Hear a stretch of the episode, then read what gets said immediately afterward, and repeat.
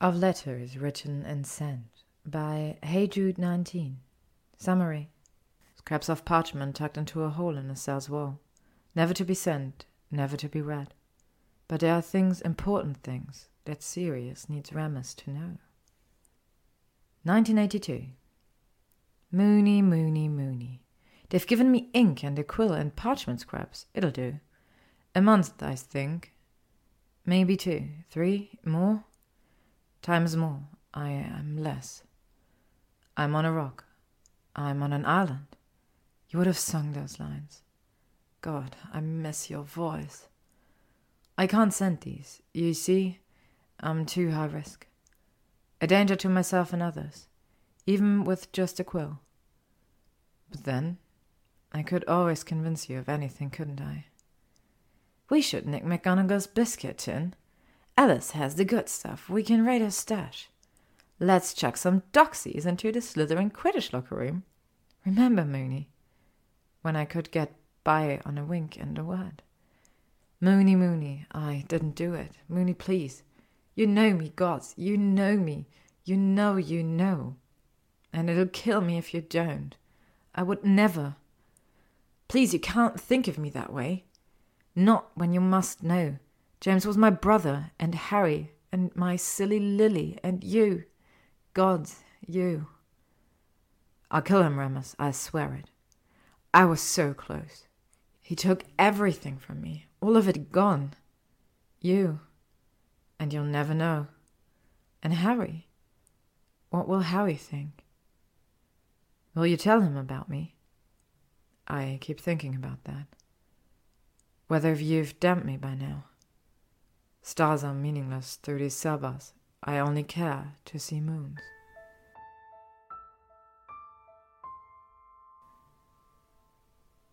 Moony, Moony, you were bright tonight. I basked in you before the joy was sucked away. They always take you from me. And when I've gone loony, I'll think of my Moony. And when I am loony, I write to my Moony. I've done no killing, but I'm branded a villain. No moonlight tonight. I'm left quite bereft. I didn't do it, I didn't do it, I didn't do it, I didn't do it, I didn't do it, I didn't do it, I didn't do it, I didn't do it, I didn't do it, I didn't do it.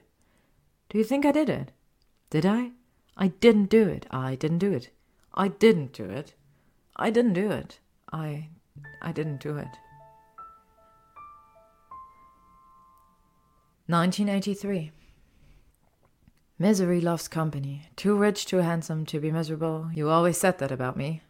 If you could see me now. All alone and alone and alone, and you said I'd never be. We'd never be. I'm not alone here, though. There's lords of voices. When I'm asleep, when I'm awake. They scream and wail and shriek, and now I know Harry is still alive and Voldemort is still gone. Harry's alive and Voldemort's gone, and where's my Moony? I am Sirius Black, I am Padfoot. I am Sirius, I am Padfoot. I am Sirius, I am Padfoot. I am a marauder. I am a brother, I am Sirius, I am Padfoot. I am a cat. I am a no good mangy mutt who will only bring ruin upon us all. I didn't do it. I love James and Lily and Harry and Remus. Remus the patchwork boy. A face and chest full of scars. I can see them now. I can trace them in the dark with my fingers. My Moony. I love James and Lily and Harry and Remus. I didn't do it. I didn't do it. I didn't do it. I didn't do it. 1984. I have a secret, Moony. I never keep those from you. When I'm Padfoot, I am sane. I curl up in a corner, and they don't know. And the soul-sucking gods can't take this from me. I didn't do it. But I think of my Moony and her scar streaks, and at all the times I looked and wanted and did not touch, and they take that from me. They take you from me. I remember the first time when we'd all worked it out. When we figured out what you were. You were our Moony, my Moony. You always were. You looked at us with shame, and I loved you. Right then. I finally saw all of you, and gods, if you weren't the most perfect thing. And remember what I said. Remember, Moony. I said if you think for one minute we're leaving you alone, then you're far too stupid to be our friend. I was always the stupid one, clever, but stupid. Too stupid to understand what I felt the night I finally freed myself from my parents. When you came over and you held me and said something sage and comforting. I don't remember what you said. I remember being at home. Not at Grimmauld, not at Hogwarts, not at the Potters, but in your arms, Moony. I was home. I was too stupid to realize what it meant. I didn't do it. Don't let me lose him. Please, I didn't do it. 1985. You were always so fussy about your tea. Am I a ghost? I feel like one. What are you doing? Are you safe? Are you happy? Are you still mine? You hate me, I suspect. 1986. I've made a friend, Moony. You always said I was too likable for my own good. There's a little mouse who likes sleeping in my fur. It's winter, I think. It's nice for something not to be repulsed by me. Sometimes I think about you hating me and I want to fucking die. I can see their cottage blown to bits. I close my eyes and it's wreckage and smoke. In, in the midst of all that destruction, Hagrid has sweet, perfect Harry in his arms. A fucking orphan. And Peter did that. He did that. He did that. He did that. I didn't do it. I'll kill him. I'll kill him. I missed something. I must have missed something. What did we miss, Moony? How didn't we see? He was our Peter, our Wormy. God, he used to distract McGonagall so we could all sneak out of detention. He'd write his mother to bake us our favorites for birthdays. He turned himself into a fucking rat for you. When did we lose him? The little mouse has gone now. It's warmer weather, and he no longer needs me. Do you need me, my darling, gentle Moony? 1987. There was a rat in my cell.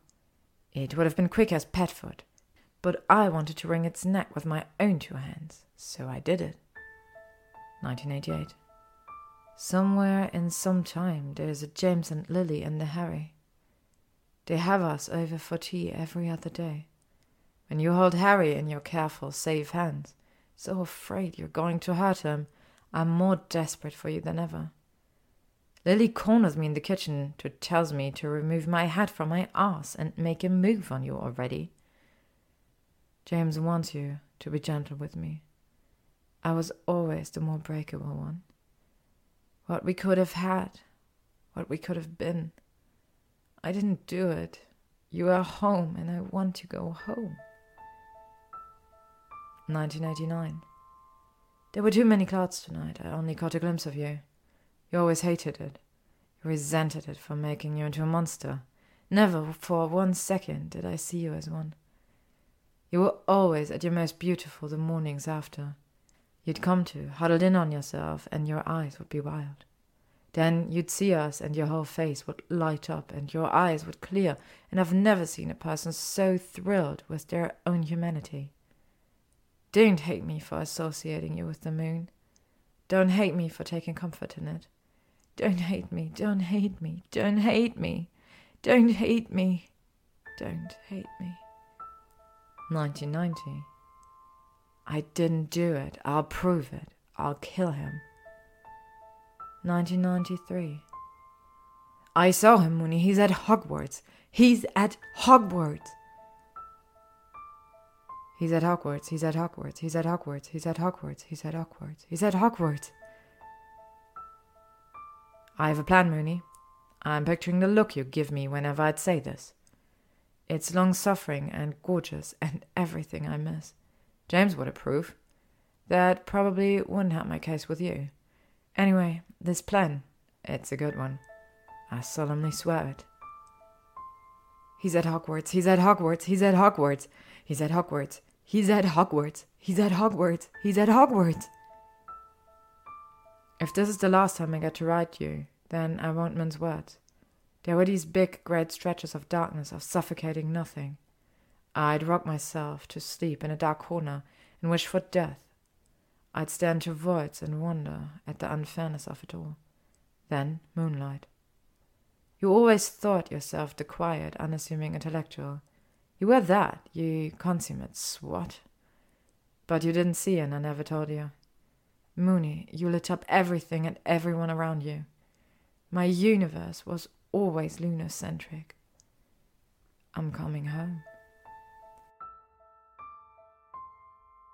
June 14th, 1994. Dearest Moony, I'm a bit flummoxed, to be honest. All those years I spent trying to.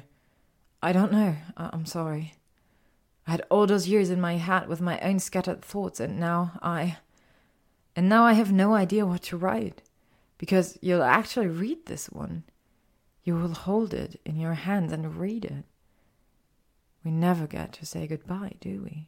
I have twelve years' worth of things to say to you but it could all be summed up thusly Remus John Lupin, you inhabit my entire soul. Thankfully, I am still in possession of one. Take care of Harry for me, won't you?